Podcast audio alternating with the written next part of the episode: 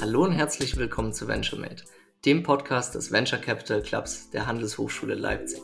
Mein Name ist Valentin Schneider. Und mein Name ist Tobias Schmidt. Und heute haben wir einen ganz besonderen Gast äh, hier bei uns vor den Mikros. Er ist Dean der Handelshochschule Leipzig. Er ist Mitbegründer mehrerer Online-Startups, darunter die bekannte Trivago. Er hat seine Dissertation im Bereich Venture Capital geschrieben. Er ist Business Angel und unser Rektor der Handelshochschule Leipzig. Äh, ich begrüße heute Professor Dr. Stefan Stubner aus dem Homeoffice ins Homeoffice. Hallo Stefan, wie geht's dir? Hallo Valentin, hallo Tobi, geht super. Danke für die Einladung.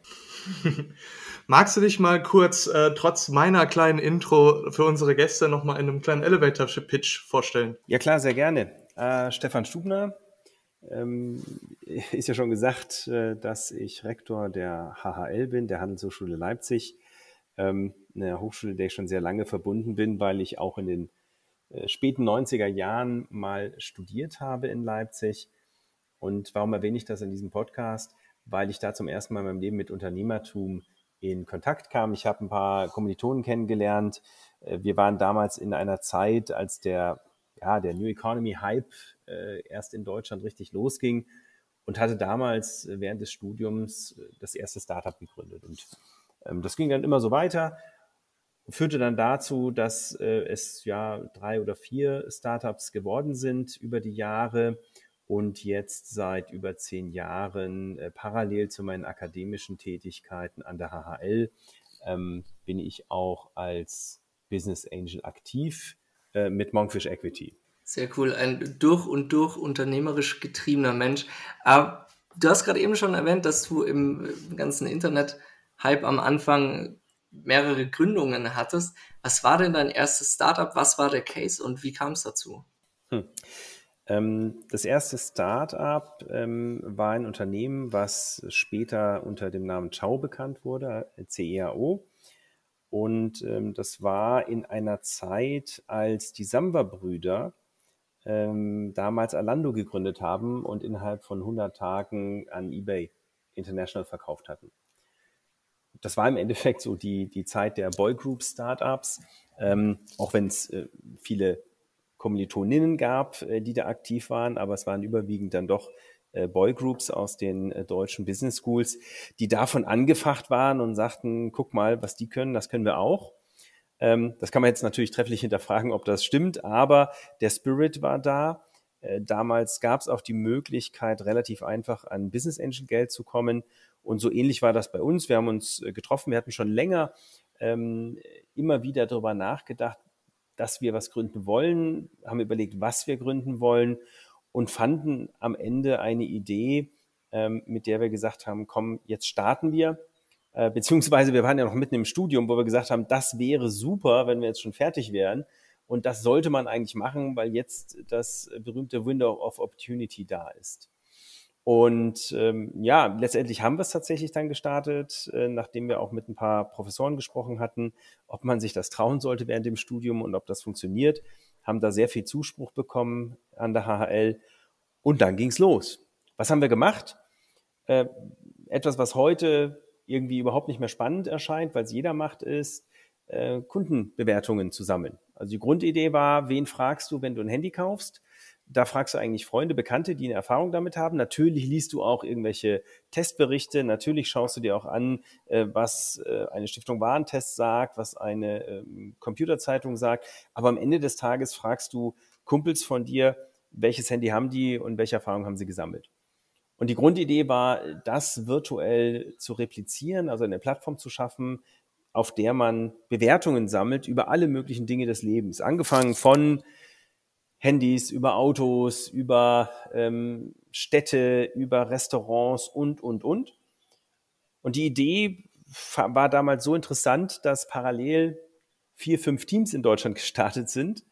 Ähm, äh, fünf Teams waren es und ähm, alle hatten Geld und in den nächsten Monaten fand dann eine gewisse Konsolidierung statt. Und so sind auch wir damals zuerst mit einem WHU-Team zusammengegangen. Dann haben wir uns mit dem Münchner Team noch zusammengetan, ähm, hatten ganz ansehnlich Venture Capital damals eingesammelt und haben die Plattform Ciao damals zum deutschen und europäischen Marktführer aufgebaut. Das klingt ziemlich nach einer Business School äh, Story. War das bei euch eher Pain und Problem getrieben oder hattet ihr die Opportunity und habt dann darauf eben eine Lösung gebaut? Also das war ähm, im damaligen Kontext eine Mischung von beiden. Also das war damals die Zeit, ähm, also äh, ich, ich muss mal ein paar Jahre zurückgehen. Mitte der 90er Jahre, als ich anfing zu studieren, da kam ja das ganze Thema Internet ähm, erstmal so ein bisschen auf. Und äh, gegen Ende der 90er Jahre war es dann schon so allgemein, dass jeder sich bei jeder Kaufentscheidung, also jeder im eigenen Bekanntenkreis, man geht ja sehr stark immer von, dem, von der eigenen Blase aus, jeder im Bekanntenkreis sich im Internet erstmal erkundigt hat und Recherche gemacht hat und versucht, die besten Infos zu finden. Also das war, insofern war das schon problemgetrieben, aber ähm, der Impetus, der kam schon eher von außen. Da gab es eine Opportunity, und das habe ich bei vielen erfolgreichen Geschäftsideen gesehen. Es gibt eine Opportunity, da sagt man, Mensch, das ist interessant oder da, da, stößt man drauf. Und dann fängt man an zu reflektieren, ist das eigentlich auch etwas, was für mich interessant ist? Hilft es auch einen Bedarf, ein Need bei mir zu lösen? So sehe ich das sehr oft. Komma, viele von den Stories, äh, ich habe da ein persönliches Problem gehabt und deswegen habe ich ein Startup gegründet. Wenn man dahinter schaut, da kann man zumindest bei einem Teil hinterfragen, ob das auch stimmt. Ja, das kennen wir gut. Du hast dann neben Ciao auch noch bei einer anderen Gründung mitgewirkt. Magst du uns davon auch noch kurz einen kleinen Hint geben und ein bisschen was zu erzählen? Ja, Trivago, das waren im Endeffekt ähm, dieselben Freunde von mir, mit denen ich schon äh, aus der HL äh, Ciao mitgegründet hatte. Also insbesondere Rolf Schrömgens, Peter Finnemeyer, Malte Sievert. Wir hatten uns, ähm, ähm, also Malte war noch nicht damals bei Ciao dabei, das waren Rolf und Peter und wir sind, als wir bei Ciao rausgegangen sind, äh, hatten wir die Idee, sofort wieder was Neues zu gründen. Uns fehlte aber einfach die Idee. Wir haben da ein paar Monate drauf rumgekaut und, und geguckt, was könnte man tun und dann gesagt, na ja, ähm, jetzt irgendwie der Geistesblitz fehlt, jetzt macht erstmal jeder was anderes. Und äh, so ist jeder einen anderen Weg gegangen. Mich hat es dann wieder in die Akademie verschlagen. Ich habe mein, meine Promotion gemacht, die du vorhin schon erwähnt hattest. Ähm, oder Tobi war das vorhin, das erwähnt hatte, äh, damals an der Universität Erlangen-Nürnberg. Und äh, während äh, der Abschlussphase meiner Promotion ähm, riefen mich Rolf und Peter an und wir trafen uns in Düsseldorf der hat noch ein bisschen weiter gedacht, insbesondere Rolf, ähm, was man noch machen könnte und pitchte dann im Endeffekt die Idee von Trivago. Ähm, was war spannend an Trivago? Es war etwas, was einerseits etwas zu tun hatte mit dem, was wir schon bei Ciao gemacht hatten. Wir haben Produktbewertungen gesammelt.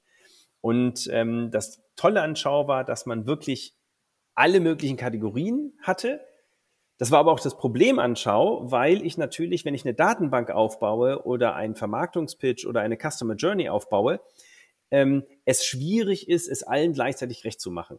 Weil der Mensch, der sich über ein Auto informiert, der hat halt andere Gedankengänge als ein Mensch, der sich über eine Reise informiert.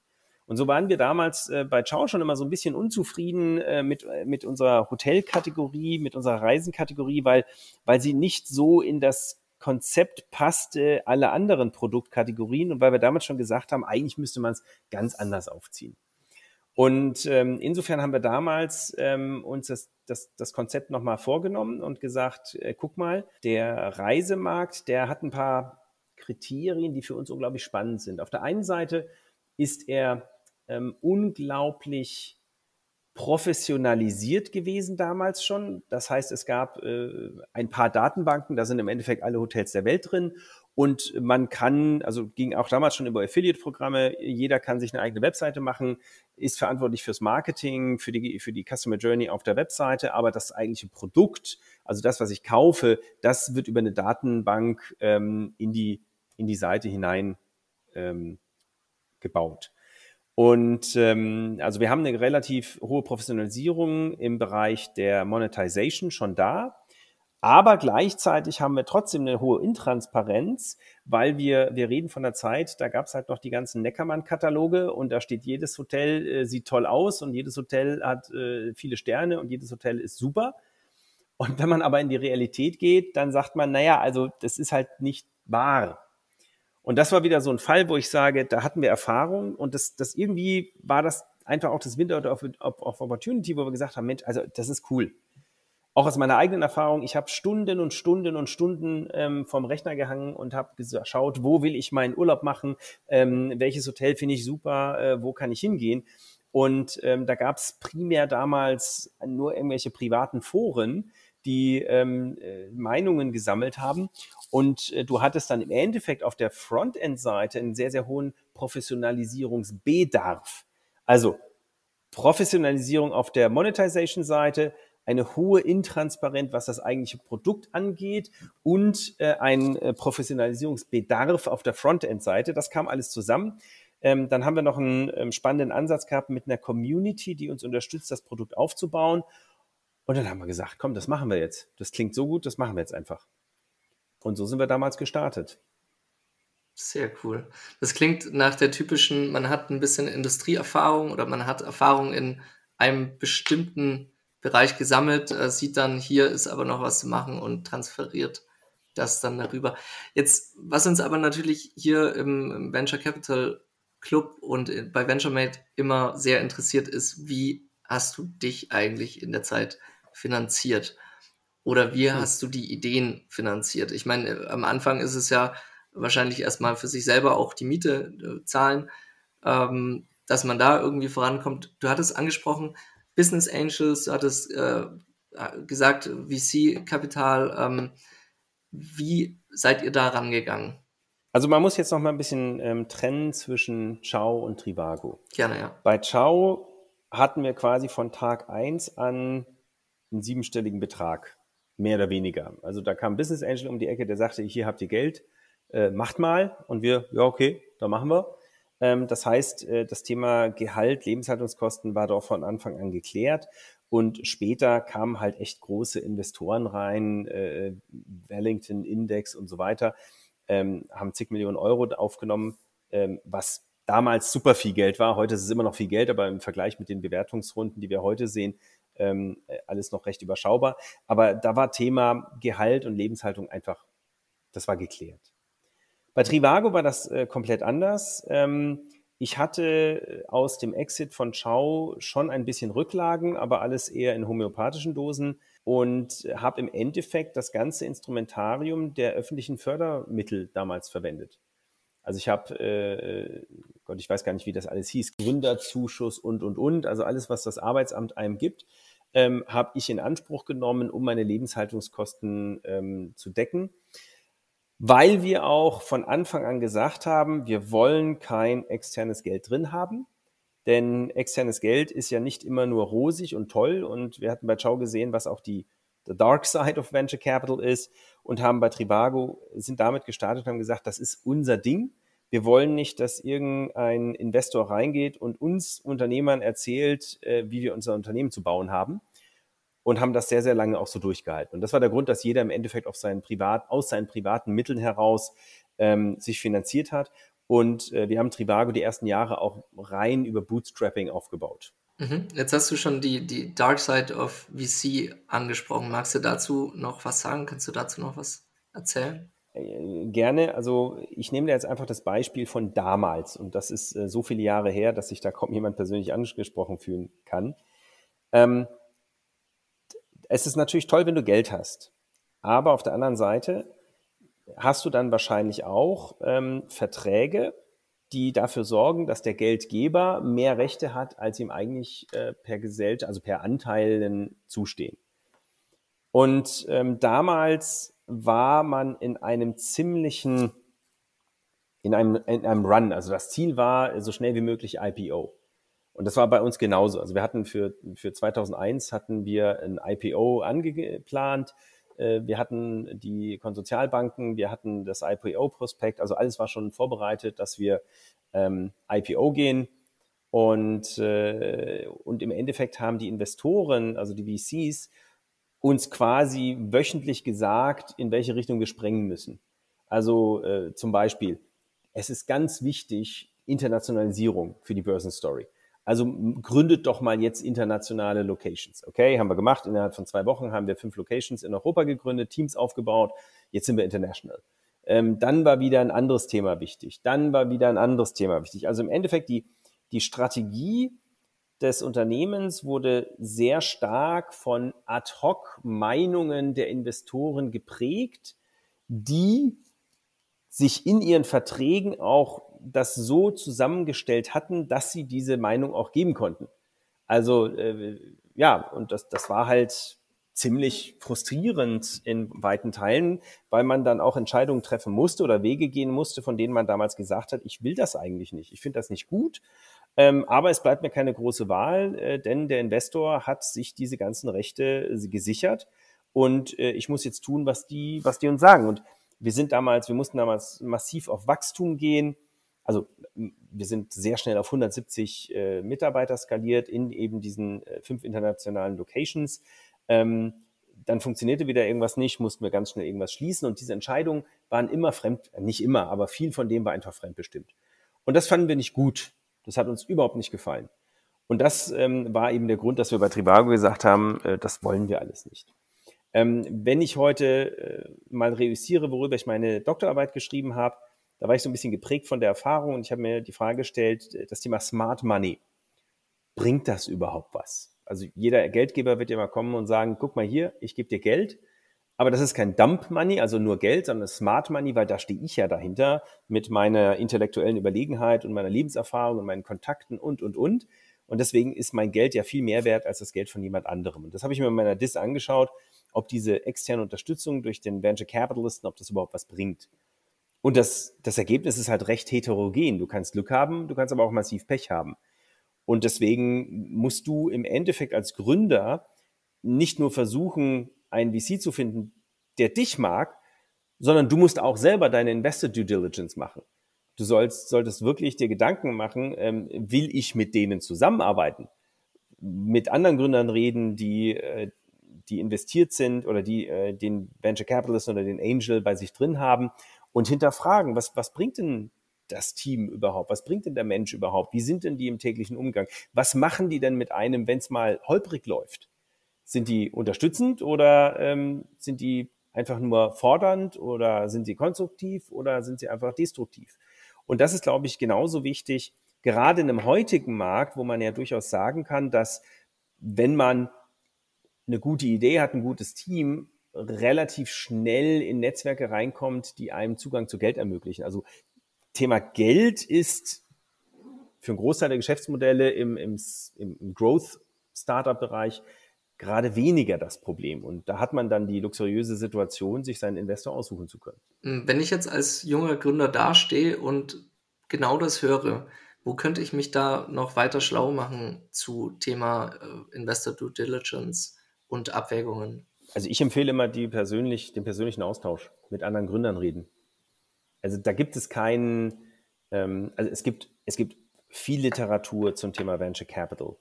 Äh, es gibt viel Literatur zum Thema Termsheets. Ja, Termsheet, das ist ja ähm, die Vorstufe zum Vertrag und in dem stehen diese ganzen tollen Klauseln drin, die teilweise unglaublich positiv sind, äh, teilweise nicht so toll. Ähm, aber ähm, das ist die positive Seite. Auch die Gründer heute sind schlauer und erfahrener als in der Vergangenheit, so dass sich auch die Termsheets inzwischen ein bisschen normalisiert haben. Also ich, ich habe noch Zeiten erlebt, da standen äh, stand eine fünffache Liquidation Preference drin ähm, und so weiter. Also Themen, die komplett gründerunfreundlich sind. Das kriegen die Investoren heute eigentlich quasi nicht mehr durch, weil die Transparenz im Markt ein bisschen höher geworden ist zumindest. Und konkrete Antwort auf deine Frage, mit Leuten reden. Das ist, glaube ich, das Wichtigste. Sich Rat holen, ähm, sich so ein, äh, vielleicht einen Angel holen, der äh, seine eigenen Lebenserfahrungen weitergeben will und das einfach auch wirklich für sich leveragen. Super, danke für die ehrliche Antwort. Äh, und zum Thema Business Angel, da kommen wir bestimmt gleich noch zu. Ähm, eine Frage vielleicht noch als Überleitung. Warum bist du nachher bei Trivago rausgegangen und was hast du dann gemacht? Hm. Ähm, ich bin rausgegangen, weil es damals irgendwie nicht mein Setting mehr war. Ähm, wir, ich bin rausgegangen, muss man dazu sagen, da war es noch recht klein.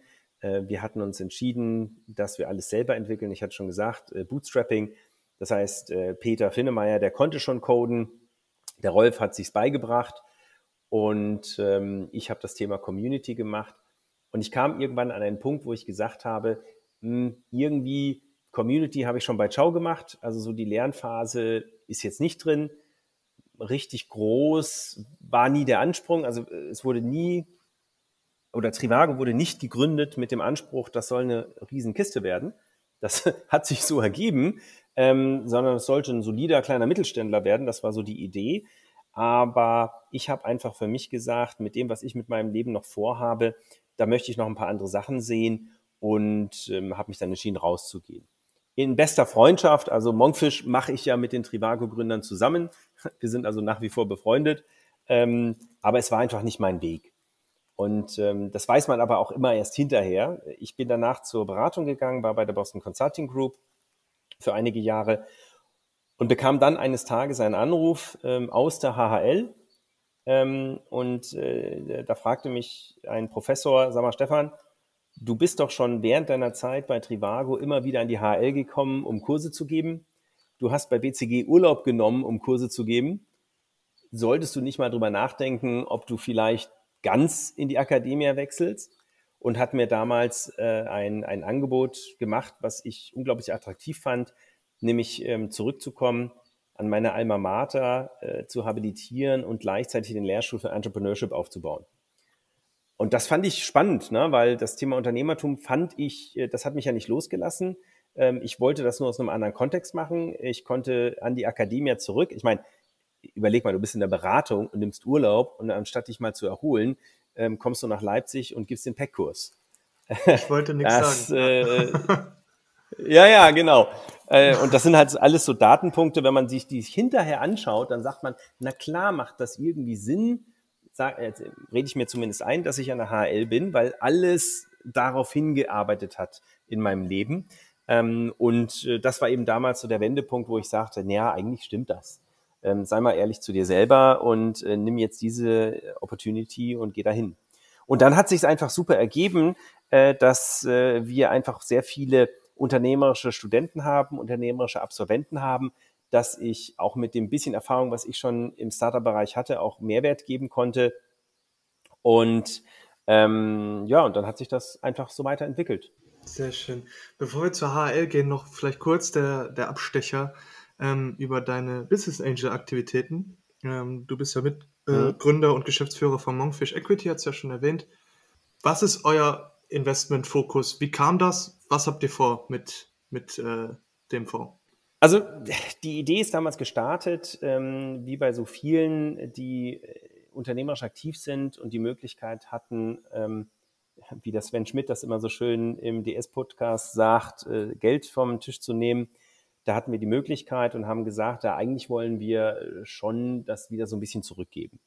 Also anderen Teams helfen, äh, damit äh, ihre Ideen ins Leben zu rufen. Und wir haben damals gesagt, wir wollen das aber mit einem sehr damals einzigartigen Ansatz.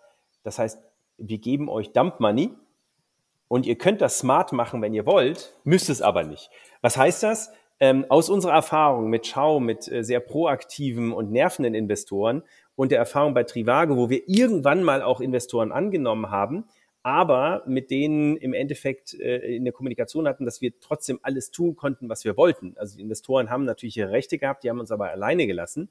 So hatten wir unsere Investor Due Diligence gemacht. Ähm, und das fanden wir einfach besser. Und deswegen ist unser Pitch auch heute noch zu sagen, ähm, wir haben hier ein diverses Set an Erfahrungen. Ähm, natürlich viel aus Trivago bei Rolf, Malte und Peter, ein bisschen aus der Akademie, wir haben verschiedene Netzwerke. Und wenn ihr denkt, dass ähm, wir euch helfen können, dann tun wir das sehr gerne, aber ihr müsst uns pullen. Wir werden uns euch nicht aufzwingen. Also wir werden nicht sagen, ihr müsst dies und jenes tun. Wir werden nicht sagen, wir wollen aber auf jeden Fall ein Board Seat. Wir werden nicht sagen, ihr müsst uns jetzt jeden Monat reporten, was ihr gemacht habt, sondern wir investieren als Unternehmer in Unternehmer. Und wer weiß besser, wie man das Unternehmen führt, als der Unternehmer. Und das war im Endeffekt der Ansatz, wo wir gesagt haben, ähm, wir glauben, dass wir damit tatsächlich einen Mehrwert bieten können im Markt, den, den jungen Unternehmern, den Gründern einen Mehrwert bieten können. Und, ähm, und sind damals gestartet. Sehr homöopathisch, sage ich mal. Also wir haben damals nicht viel gemacht, ein bisschen was, äh, wenn sich was ergeben hat. Ähm, der Gedanke, Geld zu verdienen, der steckt natürlich irgendwo immer mit drin, aber bis heute haben wir keinen Cent rausgenommen. Also wir hatten ein paar Exits, aber haben alles wieder sofort reinvestiert, weil wir gesagt haben, ähm, das, das, das Thema Geld verdienen, das ist jetzt nicht primär ähm, und deswegen reinvestieren wir wieder alles, was man dann doch wieder mal bekommt. Ja, cooler Ansatz. Äh, mittlerweile seid ihr auch bei über 30 Beteiligungen. Einige davon nicht gerade äh, unerfolgreich. Ich denke, jedem ist der Name HelloFresh oder Delivery Hero ja. bekannt. Ähm, ja, erstmal sehr cool. Allerdings eine Sache, die mir aufgefallen ist, wenn ihr nicht hinterher seid, wenn ihr sagt, okay, meinetwegen nimmt nicht unsere Expertise, nimmt einfach nur unser Geld. Da steckt ja auch ein gewisses Risiko hinter. Da meine Frage, mhm. was worauf achtest du bei Startups, bei Gründern? Wonach selektiert ihr, dass ihr sagt, hey, ich vertraue euch auch ohne, dass ich euch pushen muss? Also, das sind jetzt keine neuen Sachen, äh, glaube ich. Wir schauen uns drei Sachen an. Das erste müssen wir mal voranschieben. Wir sind eigentlich inzwischen keine Lead-Investoren mehr. Wir haben gesagt, äh, wir brauchen, also einfach weil alle im Leben irgendwo einen anderen Job haben und äh, wir können an uns selbst gar nicht den Anspruch erfüllen, Lead-Investor zu sein. Das heißt, das Team braucht einen Lead-Investor, dem wir irgendwie kennen oder vertrauen und dann gehen wir als Co-Investoren eventuell mit. Das ist das Erste. Also das ist, glaube ich, auch ganz wichtig. Ähm, das müssen wir immer wieder erklären, wenn wir sagen, nein, wir sind das nicht. Ein Lead-Investor, der muss ja auch, der hat ja auch eine gewisse Verantwortung weil er oder sie mehr Anteile haben, weil die dann klassischerweise tatsächlich ins Board gehen, etc. etc. Und ähm, den Anspruch, den können wir gar nicht erfüllen von unserer Zeit her. Also wir sind, wir sind halt auch nicht mit einem großen Team ausgestattet. Ähm, aber das ist das Erste, was man wissen muss. Das Zweite ist, ähm, wir müssen natürlich das Geschäftsmodell verstehen. Also so Richtung Fintech fühle ich mich komplett unwohl. Ich verstehe den Markt nicht. Also Banken, Fintech, äh, super attraktiv, bestimmt aber ich kapiere es nicht. Ähm, und deswegen fühle ich mich unwohl mit solchen Investments. Ich muss die Investments verstehen. Natürlich ist viel im Reisebereich bei uns im Portfolio, weil wir den Markt kennen. Es ist äh, viel Plattformgeschäft, äh, weil wir das auch kennen. Ähm, es sind aber halt auch so Sachen reingekommen wie ein HelloFresh. Also ich verkaufe mhm. Lebensmittel online. Ähm, aber wir verstehen das. Also das ist, du verstehst die Dynamik von dem Geschäftsmodell ähm, und, und vertraut dem dann auch. Und dann kommt der zweite Sprung zu sagen, wenn ich mir das Geschäftsmodell anschaue, was ist denn da für ein Team dahinter? Also ist dieses Team jemand, ähm, der Feuer in den Augen hat? Also ich habe vor unserem Gespräch hier mal reüssiert, in wen haben wir investiert die letzten paar Male, so im letzten Jahr. Und das waren eigentlich immer Leute, die haben die, die Passion for the Product gelebt. Die konntest du jede Frage stellen und ähm, die hatten eine Antwort, weil sie das komplette System durchdacht haben, weil sie die Dynamik des Geschäftsmodells durchdacht haben, äh, angefangen von ähm, der ersten Kundenakquise, das Verständnis, was, was ist der Kunde, was macht denn der Kunde eigentlich, wie nutzt er das Produkt, was macht der Wettbewerb, wo habe ich eine Leverage-Möglichkeit und, und, und. Und das ist halt schon, schon super. Ähm, und wenn dann noch hinzukommt, dass man nicht nur eindimensional äh, qualifiziert ist in der fachlichen Seite, also nicht nur der BWLer ist, nicht nur der Techniker, sondern ähm, man auf einen BWLer stößt, der auch ein bisschen Tech-Sprech kann und umgekehrt, ähm, dann ist das natürlich äh, super. Dann ist man äh, oder sind wir schnell begeisterungsfähig und sagen dann auch ähm, sehr zügig, Mensch, super, wir würden gerne mit euch zusammenarbeiten. Und versucht ihr dann auch länger investiert zu bleiben oder seid ihr rein frühphasig? Unterwegs und geht dann auch ziemlich zügig wieder raus. Also wir sind in unserem aktuellen Portfolio, da sind noch so ein paar ganz alte Investments drin, weil wir am Anfang schon Richtung, also schon ein bisschen so Spray and Pray gemacht haben. Also äh, kleine Tickets, Seed, Pre-Seed, ähm, früh reingegangen, um zu helfen und zu unterstützen. Davon sind wir in den letzten Jahren etwas abgekommen. Wir sind jetzt eher im äh, Series A-Bereich äh, tätig aber es gibt auch ständig wieder Ausnahmen. Das, wir sind halt kein mhm. Fonds, wir haben nicht das Geld anderer Leute, ähm, die wir über einen Fondsprospekt äh, von vornherein informieren müssen, was wir tun, sondern wir sind durchaus Opportunitäten getrieben. Wenn uns was Spannendes ähm, über den Weg läuft, dann ist es manchmal auch egal, in welcher Phase das ist ähm, und wo das Team steht und was die nächsten Schritte sind, sondern wenn, wenn es dazu kommt, dann sagen wir, Mensch, also lass, das, das wollen wir machen, wir machen das gerne mit euch. Ähm, was das Thema Exit-Optionen angeht, da sind wir in der Mehrzahl, wenn ich das reüssiere, in der Mehrzahl äh, der Möglichkeiten haben wir abgewunken oder maximalen Teil-Exit gemacht. Ähm, insbesondere dann, wenn wir sagen, ach Mensch, wir finden das Team weiterhin super. Ähm, also die Exits, die wir gemacht haben, die sind uns eigentlich fast aufgezwungen worden, äh, weil der neue Investor eine Portfolio, also eine, Invest eine Cap-Table-Konsolidierung machen wollte, ähm, weil es ein IPO gab ähm, oder, oder ein Trade Sale. Da mhm. hatte man dann auch nicht wirklich so die großen Alternativen. Mhm. Also ich kann schlecht gehen zu HelloFresh und sagen, ihr dürft jetzt aber nicht in die Börse gehen. Das ist auch nicht unser, also das ist auch nicht unser Ansatz, äh, würden wir auch nie tun, aber ähm, da hast du auch gar nicht die Möglichkeit. Und wir sind ja auch immer, weil wir nicht Lead-Investor sind, wir sind ja auch eher das, äh, die kleinste Stimme im Cap-Table und ähm, können zwar was sagen, aber können nicht bestimmen. Ja, äh, apropos IPO, ähm, du hattest auch ganz am Anfang mal erwähnt, dass zu deiner Anfangszeit ähm, es auch eine Phase gab, gab, wo Investoren gedrängt haben auf IPOs, auf äh, Exits. Wir ja. erleben gerade wieder eine gleiche Phase, wo viele auch ähm, durch Hintertüren versuchen, an die Börse zu kommen. Vielleicht noch von deiner Seite eine Bewertung in der Richtung und dann switchen wir zur, zur HL. Hm. Ja, ist Börse immer der richtige Weg oder ist Exit immer der richtige Weg? Also ich bin immer skeptisch, wenn ich in einem Pitch sofort über die Exit-Option spreche. Und ich habe eigentlich auch noch nie ein Team gesehen oder ganz, ganz wenige Teams gesehen, die sehr erfolgreich waren, wenn die von Anfang an an den Exit gedacht haben. Weil du dann einfach, wenn du das bist, dann bist du ja erwartungswert getrieben. Also dann bist du ja in deiner Psyche so aufgestellt, dass du sagst, ich mache das hier und ich maximiere meinen Erwartungswert im Sinne, dass das Geld, was ich dann irgendwann mal verdiene, das versuche ich zu maximieren. Das ist ja gut und schön und da sagt jeder Investor, super, mach das. Aber ähm, das macht der Mensch, der Gründer dann ja natürlich auch für sich persönlich, diese Rechnung. Und wenn dann schwierige Zeiten kommen, ne, also wenn du, wenn du ein Travel-Startup bist und dann kommt die Pandemie, dann kommt der Lockdown, dann ist es eben nicht mehr rosig und da weißt du nicht, wie es weitergeht. Und die Gründer, die eine Erwartungswertkalkulation haben, die sagen dann eher, na gut, jetzt machen wir das Ding zu, ich suche mir was Neues. Und als Investor will ich ja nicht jemanden, der so aufgestellt ist. Ich will ja jemanden, der sagt, komm, Ärmel zusammen, äh, Ärmel hochkrempen, äh, Pobacken zusammen und das schaffen wir. Da gehen wir jetzt durch, durch diese Phase. Solche Gründer suche ich ja. Ähm, und nicht die, die sagen, ach Gott, äh, jetzt gehe ich doch in die Beratung, verdiene da mein Geld oder äh, da ist eine neue Idee, da springe ich jetzt auf den Zug, weil als Investor, mein Geld ist dann weg. Das ist futsch. Ähm, und das ist halt unangenehm. Mm, insofern ähm, bin ich da immer skeptisch, wenn das von Anfang an so aufgestellt ist. Aber ich verstehe natürlich, dass man jetzt äh, versucht, die Opportunitäten zu nutzen. Der, der Investor muss das ja. Der Venture Capitalist, der hat einen Investitionshorizont von, je nachdem wer es ist, von drei bis acht Jahren. Und der muss ja, der hat seinen Geldgebern versprochen, in fünf Jahren, in acht Jahren kriegst du dein Geld zurück mit Return.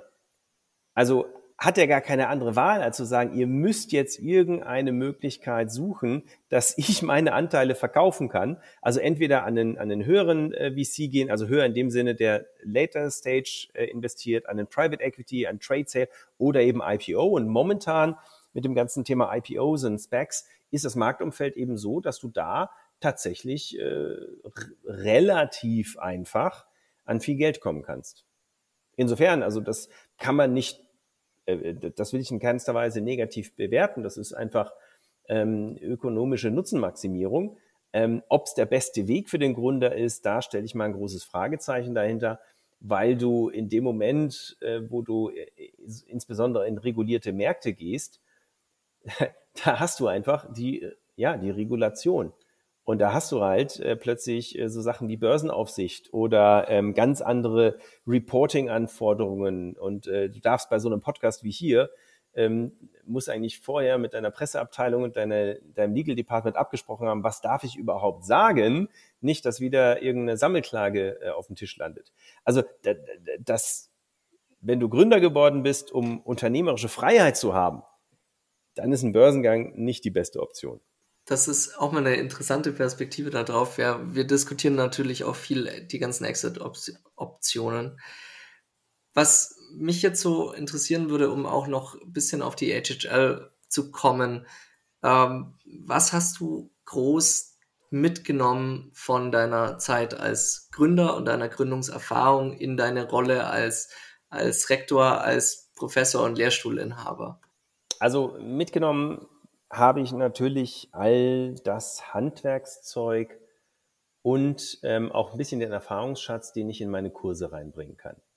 Also da, ich bin, ich bin halt in der glücklichen Lage, dass ich, äh, wenn ich Entrepreneurship-Kurse mache oder Business Plan Seminar, ähm, dass ich äh, nicht nur darauf verweise, das habe ich irgendwo gelesen, sondern dass ich sagen kann, das habe ich gemacht. Ja, und da kann man sagen, ich habe vielleicht Erfahrungen gemacht, die andere anders bewerten, ähm, aber ich kann sagen, in der Situation habe ich es halt so gemacht und da ist Folgendes passiert. Und das ähm, kommt schon mit einer gewissen Glaubwürdigkeit äh, daher und ich versuche immer viel mit Vorbildern zu arbeiten. Das heißt, in die Kurse auch Role Models reinzubringen oder äh, an der HHL Interaktion mit anderen Gründern ähm, zu ermöglichen, um einfach zu sehen, den äh, Studierenden einfach zu zeigen, guck mal, äh, das sind Gründer, die sind wahrscheinlich nicht viel älter als du, die haben sich einfach getraut, ähm, haben das tolle Joboffer äh, abgelehnt und die sind glücklich, denen geht's gut, die zahlen ihr Essen und die können äh, Miete haben, ähm, äh, können die sich ihre Miete leisten. Und ähm, das habe ich mitgenommen, dass man sagt, ich muss eigentlich sehr offen über Netzwerke agieren, sehr offen mich austauschen. So, jetzt äh, für den Lehrstuhl und die HHL per se, da ist es so, dass äh, ein Grund, warum ich auch gefragt wurde, ob ich Dean, also Rektor werden will, ähm, war mein ganzer unternehmerischer Hintergrund. Die HHL ist ja mal von Unternehmern gegründet worden. Wir haben auch heute noch den ehrbaren Kaufmann bei uns im Logo. Das ist nicht nur Marketing-Sprech, sondern das haben wir schon über 100 Jahre. Und, und wenn man sich unsere ähm, Zusammensetzung in der Fakultät und in den Programmen anschaut, dann versuchen wir das auch heute noch weiter zu leben. Das heißt, wir versuchen an der HL das, das unternehmerische Unternehmergeist zusammenzubringen mit, ähm, mit dem Know-how, um das auch umsetzen zu können. Ja, aus meiner Sicht kann man Unternehmertum lernen und äh, wir machen das in unserem General Management Master, ähm, aber dabei auch nie aus dem Blick zu verlieren, dass man, dass man Mensch bleiben muss. Und dazu gehört eben auch solche Aspekte wie ähm, ehrbarer Kaufmann, äh, wie Nachhaltigkeit im Blick zu haben, etc. Und, und das passte einfach sehr gut von dem, wo die HHL herkommt, äh, wo, wo sie hingehen kann und sollte und dem, was ich mitbringe. Hm, siehst du dich da selber auch ein bisschen als Role Model oder wie würdest du deine Rolle als äh, Dean nochmal ein bisschen beschreiben für die Studenten vielleicht? Als Dean ist die Kernaufgabe, sich Gedanken zu machen, wohin kann die Reise gehen und ähm, die ganze Organisation, also die HHL, äh, die Kolleginnen und Kollegen, aber auch die Studierenden und die Alumni ähm, zu motivieren, diesen Weg mitzugehen. Also zu überzeugen, dass das der richtige Weg ist und diesen Weg mitzugehen. Und äh, mein Tag besteht primär aus Telefonaten und Videocalls ähm, um mit äh, den verschiedensten Kolleginnen und Kollegen, sei es aus der Verwaltung, sei es ähm, von den Lehrstühlen, ähm, zu diskutieren und dabei zu helfen, Entscheidungen zu treffen. Und am Ende natürlich auch die Verantwortung zu tragen, wenn es heißt, ja, äh, gehen wir jetzt diesen Weg oder gehen wir jenen Weg.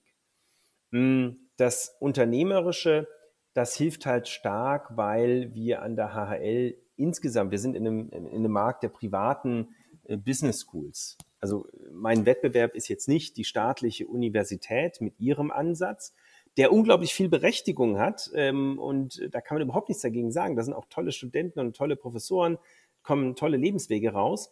Aber unser Ansatz ist einfach auch ein etwas anderer, bei dem wir versuchen, auf einem solidischen akademischen Unterbau, sprich Forschung, sehr praxisorientierte Kompetenzen zu vermitteln. weil ich der Meinung bin, ähm, dass es nicht viel bringt, wenn ich vier, fünf Jahre oder im Masterbereich ein, zwei Jahre nur Bücher wälze, ähm, denn die Halbwertszeit von Wissen ist einfach sehr gering geworden und äh, zur Not kann ich immer Wikipedia oder Google aufrufen. Ähm, und die helfen mir, wenn es um Wissen geht. Es geht ja um die Anwendung, um die Reflexion, um, um das äh, nach vorne schauen, Opportunitäten zu generieren. Und, ähm, und da braucht man dann eben auch in der Hochschulleitung unternehmerisch orientierte ähm, Kolleginnen und Kollegen. Als Beispiel, äh, wir suchen ja gerade einen neuen Kanzler. Also wir sind aufgestellt, es gibt den Rektor, es gibt äh, die oder den Kanzler, äh, also die Kanzlerin oder den Kanzler. Und äh, wir haben explizit in dem Suchprofil und in unseren Stellenausschreibungen niemanden adressiert, der heute an einer, einer Hochschule ist. Also wir suchen jemanden eigentlich, der aus der Privatwirtschaft kommt, ähm, der unternehmerisch gearbeitet hat und diese unternehmerische Denke auch an der HHL einbringt und uns damit auch weiterbringt. Die unternehmerische Denke, die sieht man ja auch im ganzen Angebot der HHL und dem Angebot, das dann auch außen rum steht. Ich meine, es gibt einen Accelerator, es gibt jetzt auch einen Incubator, der mit der HHL verbunden ist. Wie, wie ist da das ganzheitliche Angebot vielleicht nochmal, um das für Nicht-HHLer greifbar zu machen? Also äh, äh, grundsätzlich ähm, für alle, die die HHL nicht so gut kennen oder die HHL, ähm, unsere Strategie, äh, unsere Positionierung ist äh, sehr spitz auf Unternehmertum. Wir sind, ähm, es gibt eine, zum Beispiel ein, eine, ein Ranking in Deutschland vom Stifterverband. Das machen die seit zehn Jahren. Da schauen sich an, äh, wo sollten Gründer hingehen, um gründen zu lernen und gründen zu können. Und da sind wir seit zehn Jahren, seitdem es dieses Ranking gibt, äh, jedes Jahr auf Platz eins. Das ist äh, toll, da sind wir sehr stolz drauf. Ähm, da tun wir aber auch unglaublich viel dafür, äh, damit das weitergeht.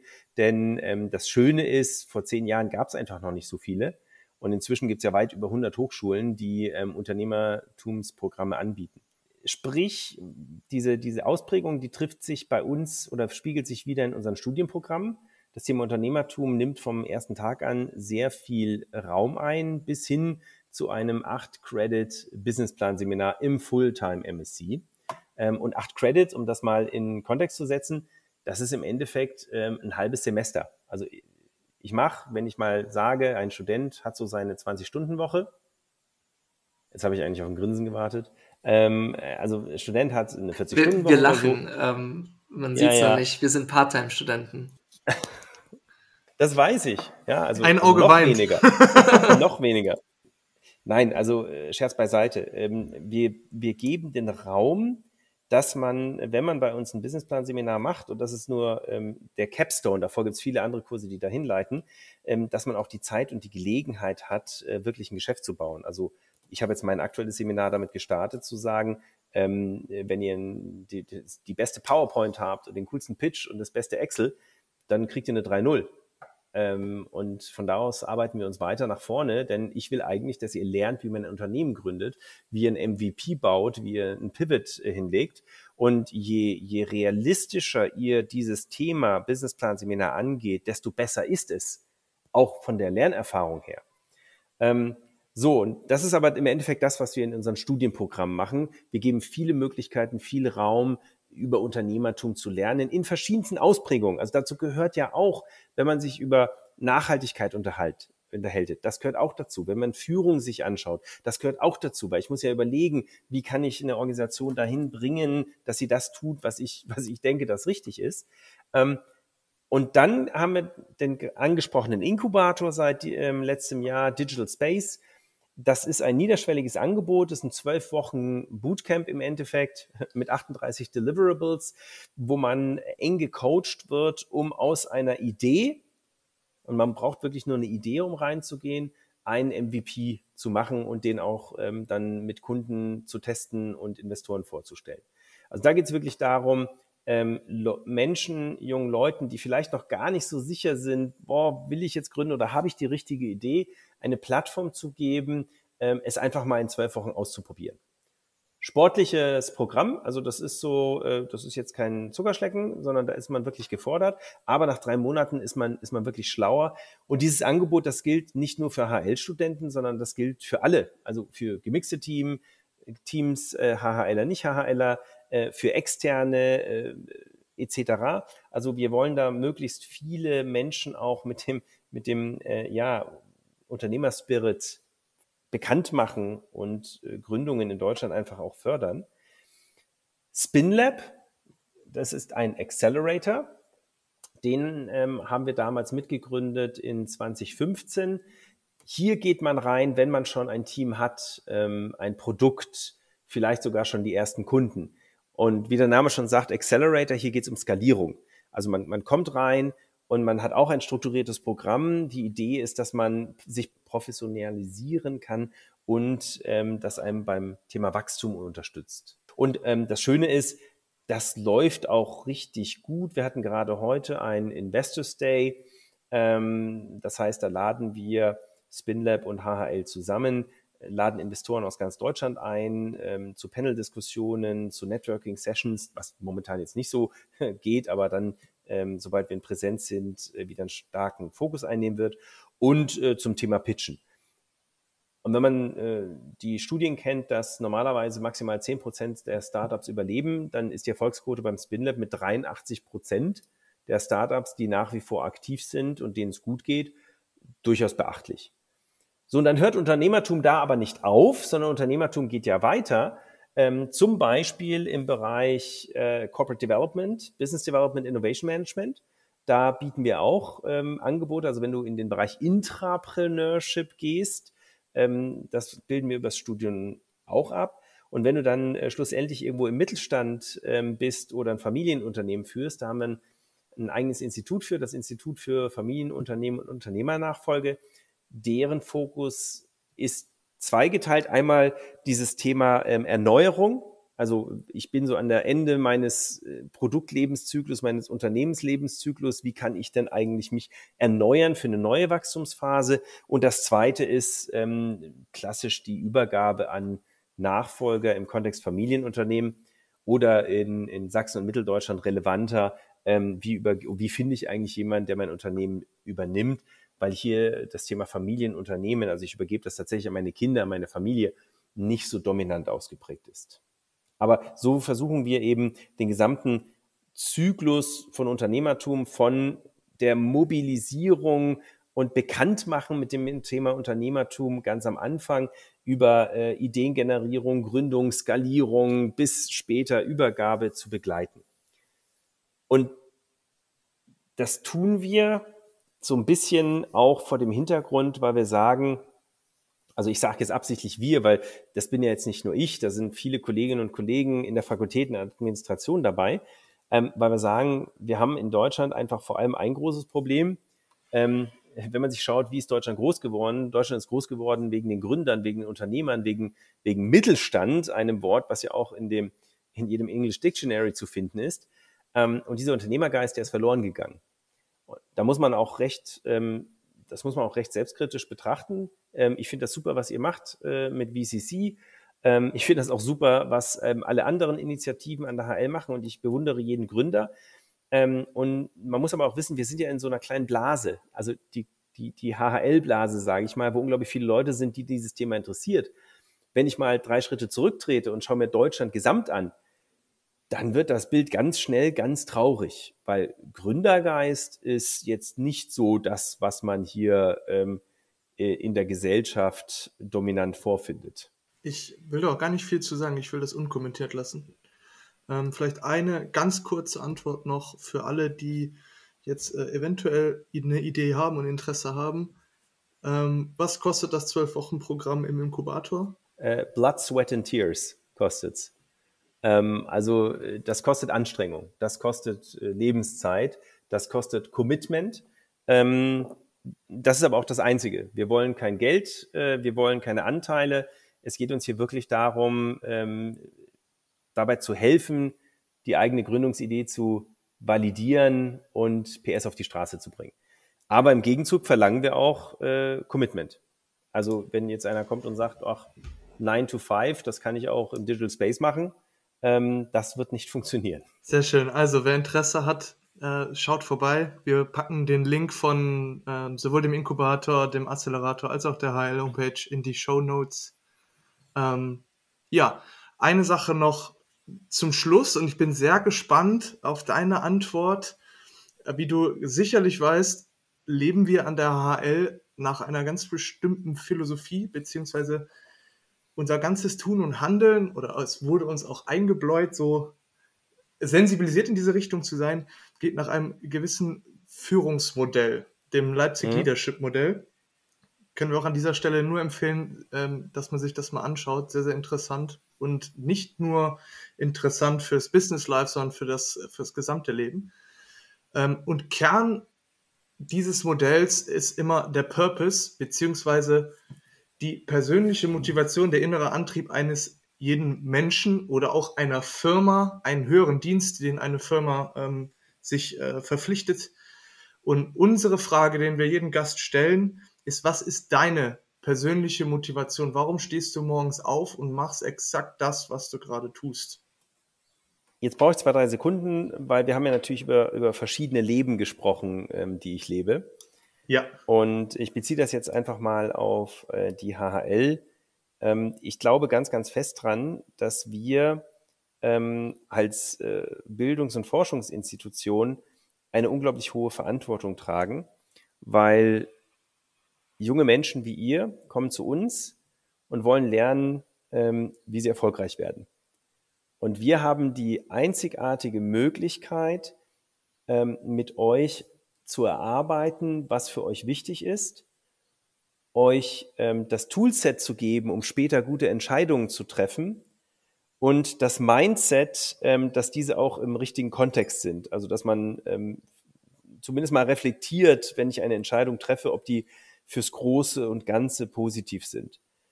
Und ich glaube, dass wir ähm, dass das einfach eine Wahnsinnsverantwortung ist und eine ganz tolle Möglichkeit, langfristig auch Gutes für die Welt und die Gesellschaft zu tun. Ähm, weil ihr, ihr geht da raus, ihr werdet Unternehmer oder ihr werdet äh, im Unternehmen äh, in einer Organisation nach oben steigen, ihr werdet Entscheidungen treffen und diese Entscheidungen werden nicht immer nur Einfluss haben auf den Erfolg eures Teams, eures Unternehmens, von euch selbst, ähm, sondern werden auch immer Effekte auf, auf eure Gesellschaft, eure Umfeld haben.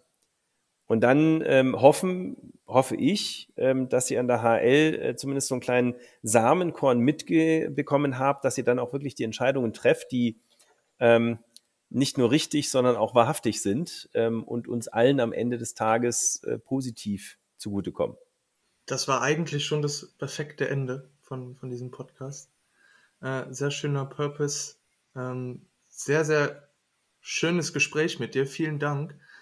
Eine Sache vielleicht noch ganz zum Schluss, falls mhm. jetzt jemand noch mehr Lust hat, ähm, was zu lernen und ähm, was von dir zu lernen oder von dir empfohlenes zu lernen, vielleicht noch eine Buchempfehlung, die du unseren Gästen mitgibst.